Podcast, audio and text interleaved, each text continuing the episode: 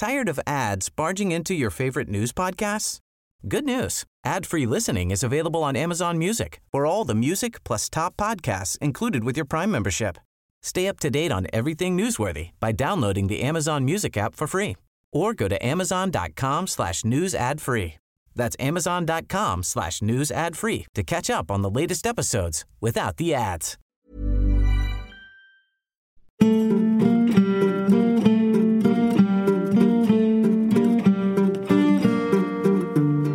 Kommt darauf, dass in Leins 49 Menschen ermordet wurden. Ich glaube, dass solche Tötungsserien auch in Zukunft nicht verhindert werden können. Das war eigentlich der Humus für dieses Verbrechen, dass da vier relativ schlecht ausgebildeten Frauen eine gesellschaftlich sehr schwere Aufgabe übertragen wird und man eigentlich nicht ganz genau hinschauen wollte, wie sie diese Aufgabe erledigen. Herzlich willkommen, liebe Zuhörerinnen und Zuhörer, zu Klenk und Reiter, dem Falter-Podcast aus der Gerichtsmedizin.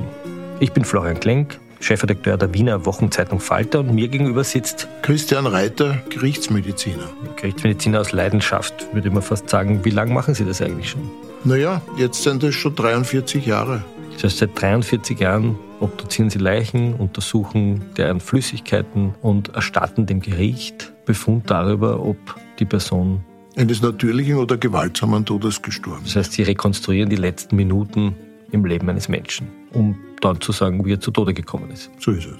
Wir haben in diesem Podcast über viele historische Fälle gesprochen, wir haben über Kriminalfälle gesprochen, wir haben über Unfälle gesprochen, wir haben über fahrlässige Tötungen gesprochen und jetzt sprechen wir über einen Fall, der für Sie, glaube ich, einer der ganz wichtigen Fälle war, weil Sie damit in Österreich berühmt wurden. Sie haben eine dicke Mappe mit vergilbten Zeitungsartikeln mitgebracht. Da sieht man Sie als jungen Burschen mit Schnurrbart und dunklen Haaren stehen im Gerichtssaal. Das ist der Fall Leintz. Das war ein Fall, den ich sozusagen von meinem damaligen Chef geerbt habe. Wir befinden uns in den 80er Jahren. Das rote Wien ist sozusagen absolut regiert. Das Gesundheitssystem findet statt in alte, ehrwürdigen alten Spitälern. Der AKH-Skandal erschüttert gerade das Land und man kommt darauf, dass in Leintz 49 Menschen oder man wird darauf kommen, dass in Leintz 49 Menschen ermordet wurden. Begonnen hat es damit, dass ein junger Arzt mit einer Krankenschwester, die gemeinsam auf einer, auf einer Station tätig waren, ein Verhältnis hatte und sie hat ihm anvertraut, es gebe ein Gerücht, dass hier eine Gruppe von Hilfsschwestern, Pflegerinnen, also nicht Krankenschwestern, nicht Krankenschwestern, sondern Gehilfen. Pflegepersonal. Ja. Also nicht die ganz toll ausgebildeten Spezialistinnen, sondern die aber viele Tätigkeiten übernommen haben, die ihnen gar nicht wirklich zugestanden wären. Diese Frauen wurden dann später als Schwestern bezeichnet. Man hat es noch nicht so genau genommen wie heute. Heute würde wahrscheinlich die Gewerkschaft der Krankenpflegerinnen und Pfleger aufschreien, wenn man sagen würde, das seien ausgebildete Schwestern. Man darf, glaube ich, überhaupt Schwestern gar nicht mehr sagen. Aber damals waren es die Mörderschwestern. Damals hat man das noch nicht so genau genommen, wer für, für welche Tätigkeiten zuständig war. Äh, und äh, es wäre auch vieles nicht so gekommen, wenn man das ernster genommen hätte. Und da wurde ihm mitgeteilt, dass in den Diensten dieser Schwestern, ich nenne sie jetzt einmal Schwestern, ähm, auffällig viele Todesfälle vorkommen äh, und dass äh, diese Frauen äh, den Patientinnen und Patienten Medikamente verabreichen, die ihnen nicht zustehen würden und eine Technik anwenden würden, die im Jargon dort Mundpflege hieß und die Leute durch Einflößen von Wasser in die Lunge zu Tode gebracht. Das war ein Gerücht. Das, hat, das war ein Gerücht. Das hat die Arbeit in Leinz. Jetzt müssen wir mal kurz rückblenden. Leinz, was ist das für die, die nicht in Wien wohnen? Na, Leinz ist ein, ein großes Krankenhaus mit verschiedensten Abteilungen. In Hitzing, das ist der Heute heißt es Klinik Hitzing. Dort gab es eine Abteilung, die für Patienten zuständig war, bei denen der Tod zu erwarten war. Also heute wäre das eine Art Palliativstation? Eher eine Palliativstation wo sozusagen zu erwarten war immer, dass jeder dieser Patienten auf kurz oder lang versterben wird. Gehen wir mal kurz durch so ein Spital. Wie hat das damals ausgesehen? Das ist jetzt bald über 30, fast 40 Jahre her. Sind die dann in einem großen Saal gelegen? Waren, die, waren da mehrere in einem Zimmer untergebracht? Dieses Krankenhaus ist ja grundsätzlich ein Pavillon äh, das heißt einzelne Gebäude in einer großen Parkanlage äh, und es waren Mehrbettzimmer. Ja, und diese Patienten sind halt dort gelegen äh, und haben mehr oder weniger ihren Tod abgewartet. Die haben meistens nicht reden können, oder? Waren meistens schon komatös, benommen und die Zukunft dieser Patienten hat sich abgezeichnet. Und in dieser Station haben eben auch diese vier, später nannte man sie die Mörderschwestern, gearbeitet.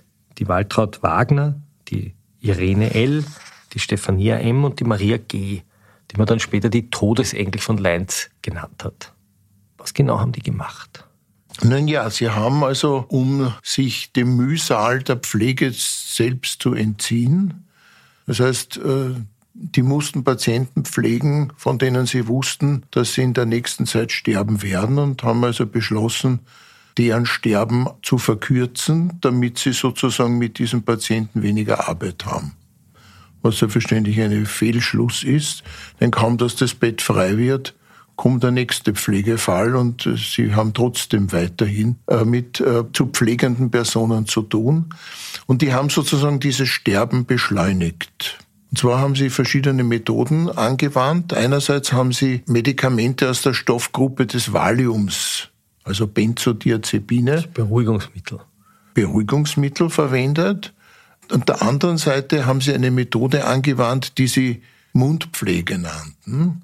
Wobei die echte Mundpflege eine Methode ist, die dazu dient, Patienten, die überwiegend durch den Mund atmen, also so komatöse Patienten mit offenem Mund, die also nur durch den Mund atmen und daher sich dann der Schleim im Mund antrocknet und die Zunge borkig wird und ein schrecklicher Mundgeruch entsteht. Da pflegt man normalerweise diesen Mund von diesen Patienten mit so Glycerin benetzten Stäbchen mit einem Zitronengeschmack auszuwischen, damit der Mundgeruch weggeht, damit die Mundhöhle auch wieder weicher und, und, und flüssiger wird. Also es gibt eine richtige Es gibt Mundpflege. eine Mundpflege, aber das ist selbstverständlich nicht die Mundpflege, die hier angewandt wurde. Schaut nur so für jemanden, der außenstehend ist, so ähnlich aus. Nämlich sie haben mit einem Holzspatel den Zungengrund nach unten gedrückt und haben dann mit einem Becherl, Joghurtbecherl, ausgewaschenes Joghurtbecher, ihnen so in der Größenordnung von 200 Milliliter Wasser in den Rachen geschüttet. Die Leute haben daraufhin zu röcheln begonnen und sind in absehbarer Zeit wenige Stunden später verstorben. Das heißt, es war eigentlich ein Ertrinkungstod, kann man das so formulieren? Also es ist Wasser. Zu dieser Zeit kannte niemand diese Methode der Tötung, denn normalerweise braucht man, um jemanden ertrinken zu lassen, mehr als einen Liter Wasser, der in die Lunge kommt, damit es zu einer Verwässerung des Blutes kommt, zu einer Verschiebung der Elektrolyte. Und dieses Becherl hat aber nur ungefähr 200 Milliliter gefasst. Und da war dann die Frage, kann man auf diese Weise überhaupt einen Menschen töten? Das war ein Thema, mit dem ich mich in dieser Causa sehr beschäftigt habe. Wie ist man auf diese Mundpflege draufgekommen? Das hat die eine Schwester dem Arzt erzählt. Aber wie hat man letztlich rekonstruieren können, dass das stimmt? Haben das die sogenannten Krankenschwestern zugegeben von Anfang an oder haben sie es abgestritten? Es wurde darüber gesprochen, dass es diese Art der Mundpflege geben soll. Nachweisen konnte man ihnen das dadurch, dass einer dieser Patienten nach seinem Tod, was nicht üblich normalerweise war, auf der Pathologie im Krankenhaus Hitzing oder Krankenhaus Leinz obduziert wurde. Und äh, der Pathologe hat damals die Lunge untersucht, weil es an der Lunge so eigenartige Blutungen gegeben hat. Und da gab es ein mikroskopisches Präparat und da hat der Pathologe gemeint, es wäre ein Lungeninfarkt, kleine Lungeninfarkte. Und ich habe mir dieses Präparat angeschaut und bin draufgekommen, das ist kein Lungeninfarkt, sondern das ist das, was ein Gerichtsmediziner kennt, was aber ein Pathologe nicht kennt, nämlich beim Tod durch Ertrinken kommt es zu Blutungen unter dem Lungenfell, die schauen so aus wie Lungeninfarkte, entstehen aber durch das Platzen von Lungenbläschen im Zuge des Ertrinkungsvorganges. Das heißt, Sie haben mit den Augen eines Gerichtsmediziners etwas gesehen, was der normale Pathologe im Spital nicht kennt. Das kennt er nicht, denn wer ertrinkt schon im Spital? Ja? Daher ist es ein Bild, das der Pathologe nicht kennt und der hat den nächstmöglichen Befund hier herangezogen. Man konnte dann zeigen, dass tatsächlich hier in dieser Lunge typische Befunde vorlagen, wie sie entstehen, wenn Wasser in die Atemwege eingeflößt wird. Durch das Einflößen von Wasser in die Atemwege reagiert die Schleimhaut der Luftröhrenäste wie bei einem Fremdkörper, Staub zum Beispiel, den man einatmet. Die Schleimhaut versucht sich zu schützen vor diesem fremden Element, weil Leitungswasser ist osmotisch ein Fremdkörper für die Lunge. Und wie reagiert eine Luftröhre auf Fremdeinwirkung? Durch Schleimproduktion. Es wird vermehrt Schleim produziert, die Luftröhrenäste werden mit Schleim verlegt und dadurch funktioniert der Gasaustausch schlecht. Das führt dazu, dass die Leute zu röcheln anfangen und dass sie über mehrere Stunden hindurch zu wenig Sauerstoff aufnehmen, was dann letztlich zum Organversagen, nämlich Herzversagen führt. Das heißt, auch geringe Mengen Wasser in die Luftröhren eingefüllt, führt letztlich dann bei schwer kranken, sterbenden Personen zum Tod infolge Sauerstoffunterversorgung. Aber es ist also eine sehr ungewöhnliche Tötungsart. Das ist damals erstmalig als Tötungsart erkannt worden äh, und wurde, soweit ich weiß, bisher in dieser Form nie wieder angewandt. Bevor wir sozusagen weiter in die medizinischen Details gehen, würde mich jetzt interessieren, diese vier sogenannten Krankenschwestern, die Todesengel. Ich glaube, äh, Waltraud Wagner wurde sogar die Hexe von den Kolleginnen genannt. Wie kam es dazu, dass sie diese Tötungsmethoden anwenden konnten, dass drei andere zuschauen, wie einer das macht? Das ist eine sehr brutale Tötungsmethode. Was hat man später herausgefunden darüber, dass diese Art von Mord möglich war? Naja, einerseits hier wieder auch die Beobachtung der Schwestern, dass bei einem Hantieren mit Flüssigkeit in der Mundhöhle es auch zum Verkutzen kommen kann und dadurch Fremdsubstanzen in die Luftröhrenäste kommen, was dann letztlich zu einem Tod führt. Heißt, die Beobachtung eines zufälligen Missgeschicks, die man dann praktisch immer wieder umgesetzt hat und angewandt hat. Auch die Verwendung von Benzodiazepinern als Tötungsmethode war hier erstmalig ein Thema. Ich kann mich noch erinnern, dass ein, ein Sachverständiger für Pharmakologie damals in dem Prozess gemeint hat, mit Benzodiazepinen kann man niemanden umbringen, es sei denn, man nimmt eine Schachtel und haut sie ihm halt so fest am Schädel, dass er einen Schädelbruch bekommt.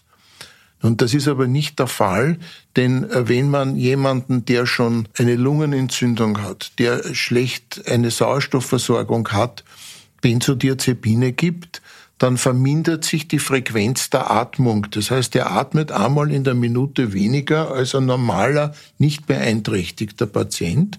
Und das führt allalong dann zu einer Sauerstoffunterversorgung und dadurch wird das Sterben beschleunigt. Also sehr wohl kann man jemanden mit solchen Substanzen, wenn er besonders empfänglich und empfindlich ist, rascher zu Tode bringen. Aber hat man herausgefunden, warum sich diese vier Frauen so ausgekannt haben im Töten von Menschen? Weil das, was Sie beschreiben, ist eine sehr ungewöhnliche und braucht eine gewisse naturwissenschaftliche Beobachtung. Äh, wenn Sie sagen, selbst die Medizin hat nicht gewusst, dass man Menschen so umbringen kann. Wie war das möglich? Ich glaube, dass das einfach durch Beobachten von Konstellationen zustande kam, aus denen diese Schwestern ihre Schlussfolgerungen gezogen haben und das praktisch dann angewandt haben. Was war die Aufgabe von solchen Gehilfinnen eigentlich? Warum konnten die eigentlich unkontrolliert diese Maßnahmen machen? Das muss ja jemandem auffallen. Es hat sich damals, und das ist auch vorwerfbar und wurde auch vorgeworfen, niemand mit dem Tod dieser Patienten wirklich auseinandergesetzt. Jeder wusste, diese Patienten sind sterbende Patienten und es hat sich auch niemand gewundert, dass diese Leute in dieser Nacht gestorben sind. Dazu kam also noch, dass es dort leider Gottes so üblich war, dass wenn die Schwestern beim Durchgang durch das Zimmer gemerkt haben, dass ein Patient oder eine Patientin verstorben waren, dass man dann gar nicht den Arzt angerufen hat und gesagt, die Frau sowieso am Zimmer sowieso ist jetzt tot im Bett aufgefunden worden.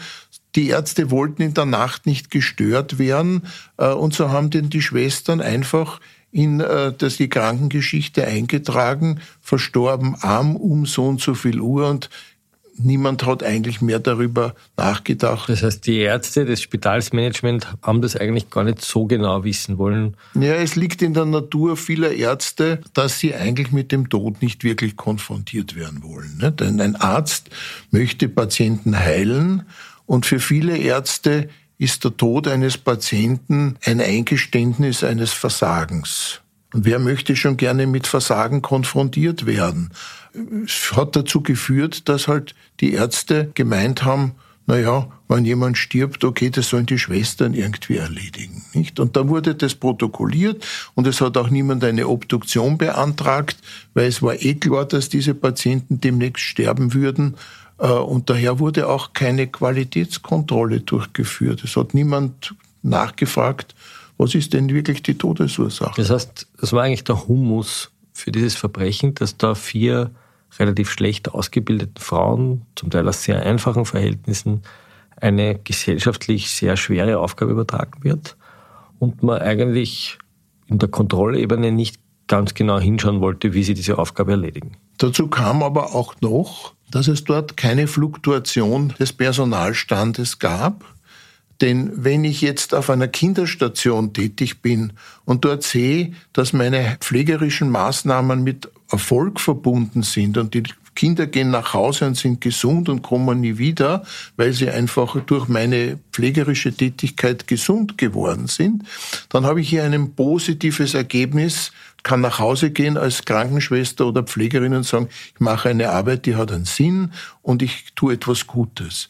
Wenn du aber auf einer Station arbeitest, wo eigentlich absehbar ist, dass alle diese Patienten, die dort liegen, auf kurz oder lang sterben werden und alle meine Bemühungen, diese Leute zu pflegen, letztlich zu keinem Erfolg führen, dann ist das also eine sehr herausfordernde und zum Teil auch oft mit Erfolglosigkeit verbundene Tätigkeit, die dazu führen kann, dass Leute meinen, wir beschleunigen das Sterben, damit wir weniger Arbeit haben. Man weiß auch aus anderen Prozessen, nicht nur aus Leint. Erst kürzlich, vor einigen Monaten, hat es einen Prozess in St. Pölten gegeben über ein Pflegeheim in Kirchstetten, wo eine Gruppe von Pflegerinnen und Pflegern verurteilt wurde wegen sexuellen Missbrauch und schwerer Körperverletzung von Patienten und Patientinnen vor allem, dass es zu einer Verrohung kommt. Man weiß es auch aus deutschen Prozessen, dass es immer wieder Pfleger gibt, die Massenmorde begehen, buchstäblich.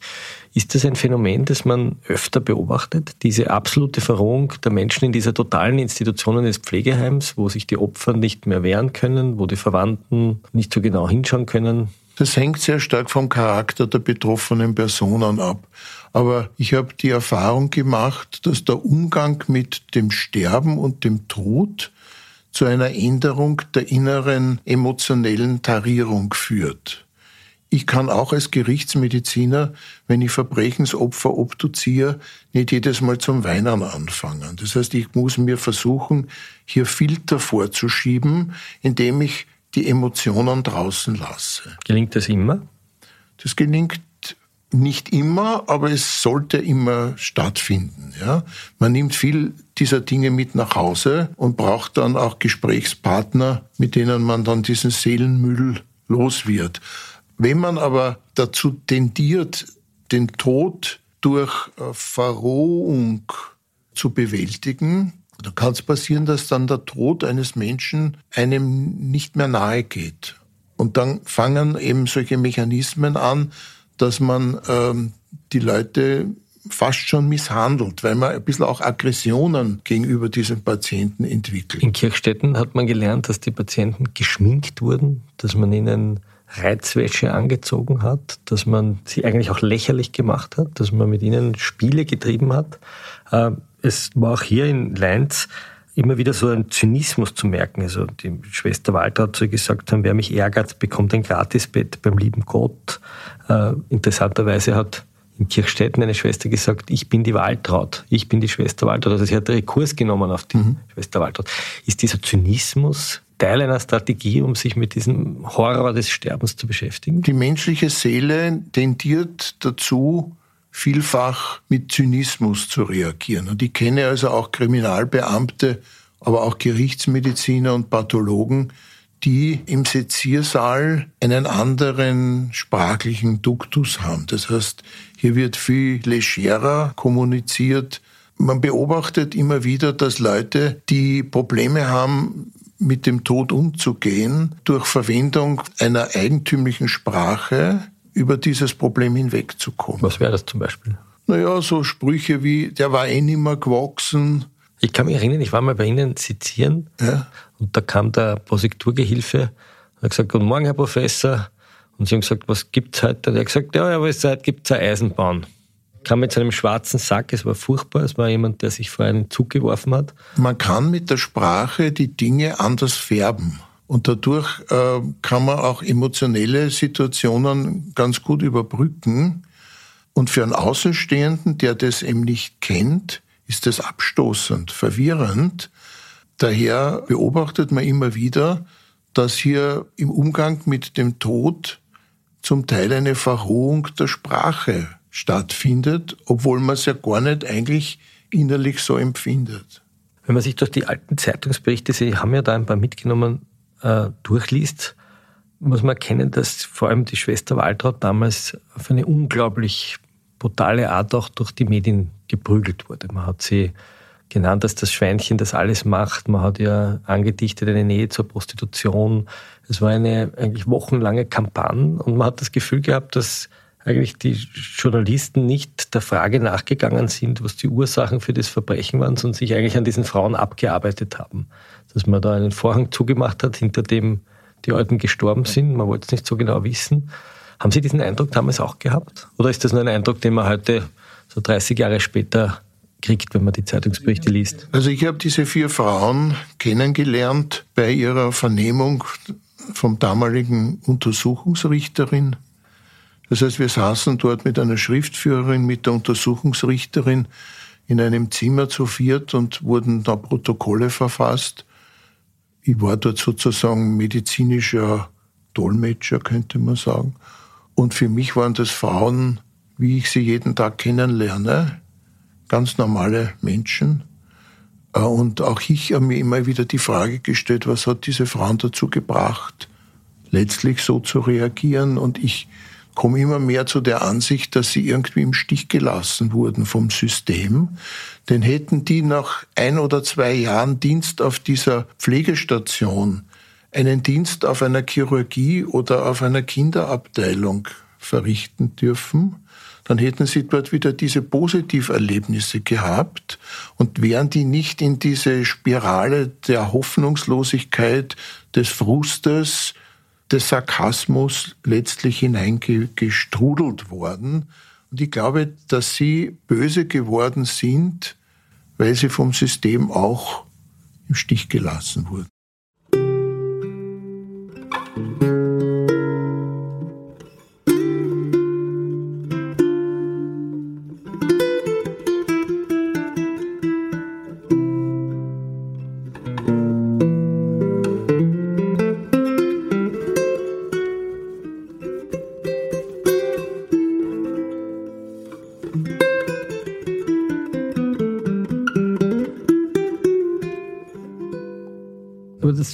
Spannende, was Sie erzählen, ist, dass dieses Böse nur ein Teil auch dieser Menschen war. Also ich weiß noch in Kirchstetten in dem Prozess, wo es auch Verurteilungen gegeben hat, nicht wegen Mordes, aber wegen Quälereien, dass die Krankenschwestern und ein Pfleger in einer Rauchpause gestanden sind wie die ganz normalsten Menschen gewirkt haben. Wir hatten auch Facebook-Accounts. Man konnte in Facebook ein bisschen ihr Leben anschauen und da haben Kinder gehabt, ein glückliches Familienleben mit Ehemännern und im Gerichtssaal gab es dann einen richtigen Abgrund in eine böse Seele des Menschen. Wie oft passiert sowas? Ich fürchte, dass der Mensch grundsätzlich dazu in der Lage ist, ein gespaltenes Leben zu führen. Das wissen wir ja aus der NS-Zeit. äh, wo äh, Massenmörder ganz normal erscheinende Familienleben geführt haben und drei sorgende Familienväter waren und gleichzeitig haben sie aber die Tötung von tausenden Menschen in Auftrag gegeben oder auch selbst durchgeführt. Ich glaube, der Mensch ist hier so vielfältig, dass das kein Widerspruch darstellt. Erzählen Sie uns noch ein bisschen über diese Begegnung mit den Leins-Schwestern. Sie sind ja da in dem Gerichtssaal tagelang gewesen, haben mit denen gesprochen. Wie haben Sie dann später darauf reagiert? Haben Sie ein Schuldeingeständnis gesehen oder haben Sie so wie Elfriede Blauensteiner abgewehrt und gesagt, wir wollten ja nur helfen und wir, oder haben Sie diese, dieses Unrecht dann selbst letztlich eingesehen? Also ich habe den Eindruck gehabt, dass Sie ganz im Gegensatz zu Elfriede Blauensteiner sehr defensiv sich verhalten haben. Ob das jetzt ihrer perimären Persönlichkeit entsprochen hat oder ob das ein Anraten der Anwälte war, das kann ich nicht beurteilen, aber ich habe zumindest den Eindruck gehabt, dass einige wirklich erschüttert waren, als man ihnen den Spiegel vorgehalten hat über sich selbst. Andere wieder haben sehr verschlossen gewirkt, haben mit der Mimik relativ gering reagiert, haben hart gewirkt, aber im Großen und Ganzen sind sie alle sehr defensiv und verschlossen geblieben. Die Schwestern haben ja dann letztlich gestanden. Sie haben 49 Morde gestanden. Hat man das dann später auch überprüft, ob es mehr Morde gibt oder ob die wirklich alle ermordet wurden? Es war überraschend, dass also hier die sogenannten Mordschwestern sehr genau gewusst haben, welche Methode sie bei welcher Person angewandt hätten. Sie haben das genau zu Protokoll gegeben, bei denen habe ich also hier Benzodiazepine gegeben, bei dem habe ich Mundpflege gemacht. Die Mundpflege war selbstverständlich bei Verstorbenen, die bereits Monate begraben waren, schwer oder gar nicht nachweisbar, weil das Gewebe sich bereits so verändert hatte, dass man hier keine gescheiten mikroskopischen Untersuchungen machen konnte. Sie haben einige Leichen exhumiert nachher. Wir haben also doch einige Leichen exhumiert. Wir haben uns also genau überlegt, bei welchen Verstorbenen macht Sinn, weil es ist ja auch sehr kostenaufwendig. Äh, und wir haben dann vor allem auch jene exhumiert, bei denen die Schwestern gemeint haben, hier wurden Medikamente verabreicht, weil die konnten wir auch in dem faulen Material noch chemisch nachweisen. Und es hat dann tatsächlich auch äh, eine hohe Trefferquote gegeben, weil tatsächlich die Patienten, bei denen Medikamente angewendet worden sein sollten, äh, die tatsächlich auch nachgewiesen wurden. Und dann gab es sehr viele Analogieschlüsse, weil also der Staatsanwalt gemeint hat, naja, wenn also die Geschichten alle stimmen, dann werden die anderen Geschichten auch stimmen. Nicht auf der Anklagebank gesessen sind die verantwortlichen Primaria des Spitals, die Ärzte, die, die schlafen wollten in der Nacht. Warum eigentlich nicht? Ich habe ein, ein, ein Video entdeckt auf YouTube eines äh, Primarius, des Primarius Besendorfer, der gesagt hat, der hat also, das ist überhaupt kein Organisationsversagen. Es liegt hier kein Fehlverhalten der Führung vor. Das ist einfach ein Verbrechen, das nicht erwartbar war. Es ist auch kein Kontrollversagen. Haben die recht gehabt? Ja, das ist eine sehr schwer zu beantwortende Frage, denn die Tötung von Patienten durch Schwestern lässt sich grundsätzlich auch durch strenge Kontrollmechanismen nicht wirklich verhindern. Wenn der Verdacht aufgekommen wäre, dass hier etwas nicht so funktioniert und nicht so stattfindet, wie es sollte, hätte man vielleicht den einen oder anderen Fall doch obduzieren lassen müssen. Da wäre es aber gescheiter gewesen, den nicht vom Pathologen, sondern Qualitätskontrolle durch Hausfremde, sprich Gerichtsmediziner zu machen. Da hätten wir auch dann die Toxikologie anwenden können und nachweisen können, dass da Medikamente verwendet wurden, die nicht äh, ärztlich verordnet waren. Also das heißt, es geht hier um Qualitätskontrolle, auch bei Verstorbenen. Und dass diese Dinge nicht vorhersehbar waren, ja, auf einer Station, wo 90 Prozent der Patienten versterben in den nächsten Wochen, ist der Tod eines Patienten nichts Überraschendes.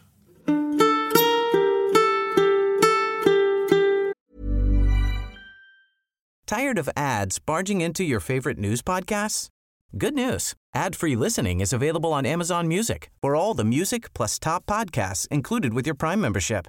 Stay up to date on everything newsworthy by downloading the Amazon Music app for free or go to amazon.com slash news ad free.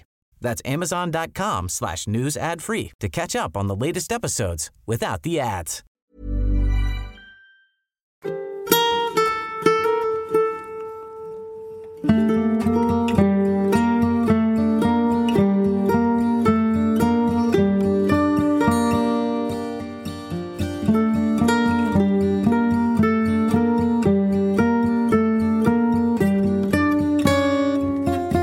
Heute leben diese Schwestern alle wieder in Freiheit. Sie haben ihre Strafen abgesessen. Sie leben unter neuem Namen in Freiheit. Sie waren, wie man gehört hat, gut geführt worden. Sie waren unauffällig in der Haft. Wenn Sie heute, so 30 Jahre später, wieder durch Leinz gehen würden, durch diese Stationen, was hätte sich dort geändert? Was würde einem auffallen, wenn man im Jahr 1989, als die Verhaftungen stattgefunden haben und jetzt 33 Jahre später wieder dorthin kommt? Was wäre heute anders? Es hat sich in der Qualitätskontrolle, Qualitätsüberprüfung schon einiges geändert. Die Dokumentation wird ernster genommen, aber man kann die Menschen, die dort arbeiten, nicht abschätzen. Und es ist daher auch wichtig, dass Leute eben nicht in so einer No-Future-Job-Situation sind, sondern dass man dort auch eine gewisse Fluktuation durchführt. Ich glaube, dass solche Tötungsdelikte und solche Tötungsserien auch bei der besten Qualitätskontrolle auch in Zukunft nicht verhindert werden können. Können eigentlich Verwandte etwas tun? Können sie genauer hinschauen? Wir reden ja nicht nur von Pflege in Spitälern, wir reden ja auch von Pflege zu Hause. Äh, wir leben in einem Land, das einen riesigen Pflegenotstand hat, wo sehr viele schlecht ausgebildete Menschen Pflegearbeiten übernehmen müssen. Was kann ein Verwandter eigentlich, auf was kann er schauen, auf was kann er achten? Was sind die kleinen Hinweise, wo jemand erkennen kann, dass etwas nicht in Ordnung ist? Naja, es ist zumindest wichtig, dass Verwandte präsenter sind.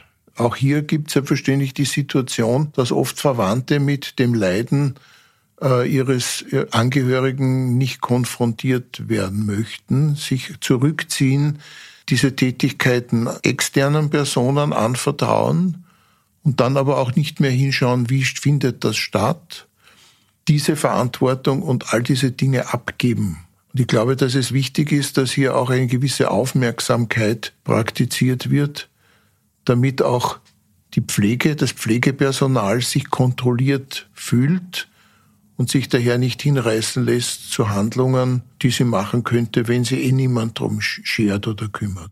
Nachdem dem Arzt das von dieser Schwester erzählt wurde, was ist dann eigentlich passiert? Der Arzt hat es seinem Primarius erzählt. Der Primarius hat Anzeige bei der Polizei gemacht.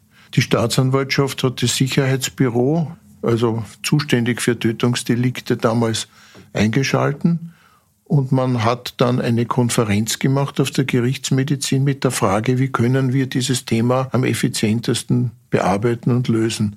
Und da wurde dann entschieden, eine gewisse Anzahl von Verstorbenen zu exhumieren um die zum Teil damals schon vorliegenden Geständnisse überprüfen zu können. Das heißt, durch diese Meldung der Schwester an den Arzt ist eine Kette in Gang gekommen, die letztlich dazu geführt hat, dass die Schwestern sehr schnell verhaftet wurden und auch Geständnisse abgelegt haben. So war es. Also die ja. haben das nicht versucht zu verheimlichen, sondern haben im Grunde genommen einen reinen Tisch gemacht. Ja.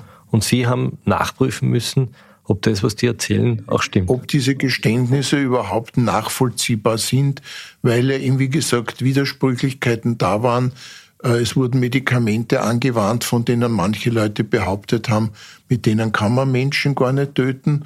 Und es wurde eine Methode angewandt, diese Mundpflege, die niemand kannte und die auch nicht äh, überprüft wurde bisher, ob das eine Methode ist, um einen Menschen umzubringen. Und hat es eigentlich vorher schon Hinweise gegeben? Es ist ja ungewöhnlich, dass eine Schwester das einem Arzt erzählt, mit dem sie verliebt äh, im Bett liegt und ihm das zuflüstert? Oder hat es da vorher schon Alarmmeldungen gegeben? Vorher hat es keinen Verdacht gegeben. Das heißt, diese Schwester hat das irgendwie mitbekommen. Die hat das mitbekommen und die hat das bedrückt und die hat es in diesem Schäferstündchen dem Arzt mehr oder weniger anvertraut. Und keine andere Schwester hat das vorher mitbekommen. Es ist möglich, dass andere es mitbekommen haben, aber es wurde nicht kommuniziert. Das heißt, es war eigentlich relativ schnell aufgeklärt, die Sache durch ein Rädchen, das nicht mitspielen wollte. Relativ schnell gab es also Geständnisse und die Hauptarbeit war dann, diese Geständnisse auch zu überprüfen. Und die Überprüfung fand statt, indem man einerseits Leichen exhumiert hat. Und andererseits Obduktionsergebnisse, die vorgelegen haben, noch einmal zu sichten, ob das auch tatsächlich der Realität entspricht. Wie lange hat das ungefähr gedauert? Von welchem Zeitpunkt reden wir? Wie lange haben diese Ermittlungen angedauert? Ja, bis die Gutachten fertig waren, hat es ungefähr ein halbes Jahr gedauert. Das heißt, der Fall war insgesamt relativ zügig aufgeklärt. Wir haben das versucht, relativ rasch zu lösen und zu aufzuklären, weil ja auch ein gewisser medialer Druck dahinter stand. Nicht? Man wollte ja auch in der Öffentlichkeit zeigen, dass man in relativ kurzer Zeit gute Ergebnisse erzielen kann. Das heißt, es gab einen ganz langen Zeitraum des Mordens, eine Schwester, die das dann gemeldet hat und dann einen sehr kurzen Zeitraum der Ermittlung. So ist es, ja. Was war letztlich das Ergebnis der Ermittlungen? Wie viele Menschen sind letztlich zu Tode gekommen durch die Schwestern? Wir konnten in einer relativ großen Zahl durch chemische Untersuchungen nachweisen, dass hier Medikamente angewandt wurden, die nicht ärztlich verordnet wurden. Wir konnten in ganz wenigen, aber doch einigen Fällen nachweisen, dass hier die Mundpflege als Tötungsmechanismus angewandt wurde. Und weil auch die entsprechenden Geständnisse da waren, äh, wurden dann Analogieschlüsse gezogen äh, und daher eine größere Zahl von Tötungsdelikten angeklagt, als wir letztlich beweisen konnten. In Summe waren es 49. In der Summe waren es 49 Fälle, von denen man ausgehen konnte, dass sie der Realität entsprochen haben. Liebe Zuhörerinnen und Zuhörer, der Fall Leintz das war ein Fall, der zeigt, wie ein System, das eigentlich dafür geschaffen wird, sterbenden, hilfsbedürftigen Menschen zu helfen, kippen kann. Wie aus Frauen, die eigentlich anderen Menschen helfen wollen, brutale Mörderinnen werden können. Und wir haben darüber gesprochen, wie man solche Verbrechen aufdecken kann und wie man sie möglicherweise für die Zukunft verhindern kann, gerade in diesen totalen Institutionen, wie man solche Pflegeheime nennt, in denen schutzbedürftige Menschen wenige Möglichkeiten haben, sich gegen Übergriffe oder Brutalität zu wehren. Wir danken Ihnen, dass Sie uns zugehört haben. Ich danke Professor Reiter, dass er diese dicke Mappe mitgenommen hat mit all den Zeitungsartikeln über diesen seinen ersten großen Fall. Danke fürs Zuhören. Bis zum nächsten Mal. Bis zum nächsten Mal. Auf Wiederhören.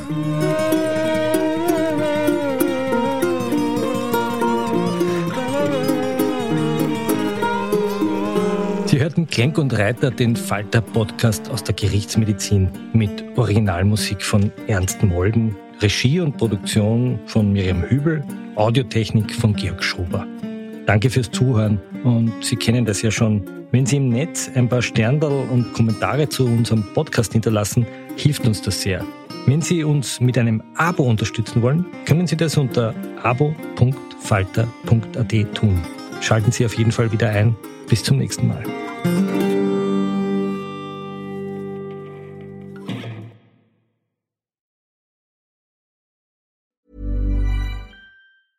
Tired of ads barging into your favorite news podcasts? Good news. Ad-free listening is available on Amazon Music for all the music plus top podcasts included with your Prime membership. Stay up to date on everything newsworthy by downloading the Amazon Music app for free or go to amazon.com slash news ad free. That's amazon.com slash news ad free to catch up on the latest episodes without the ads.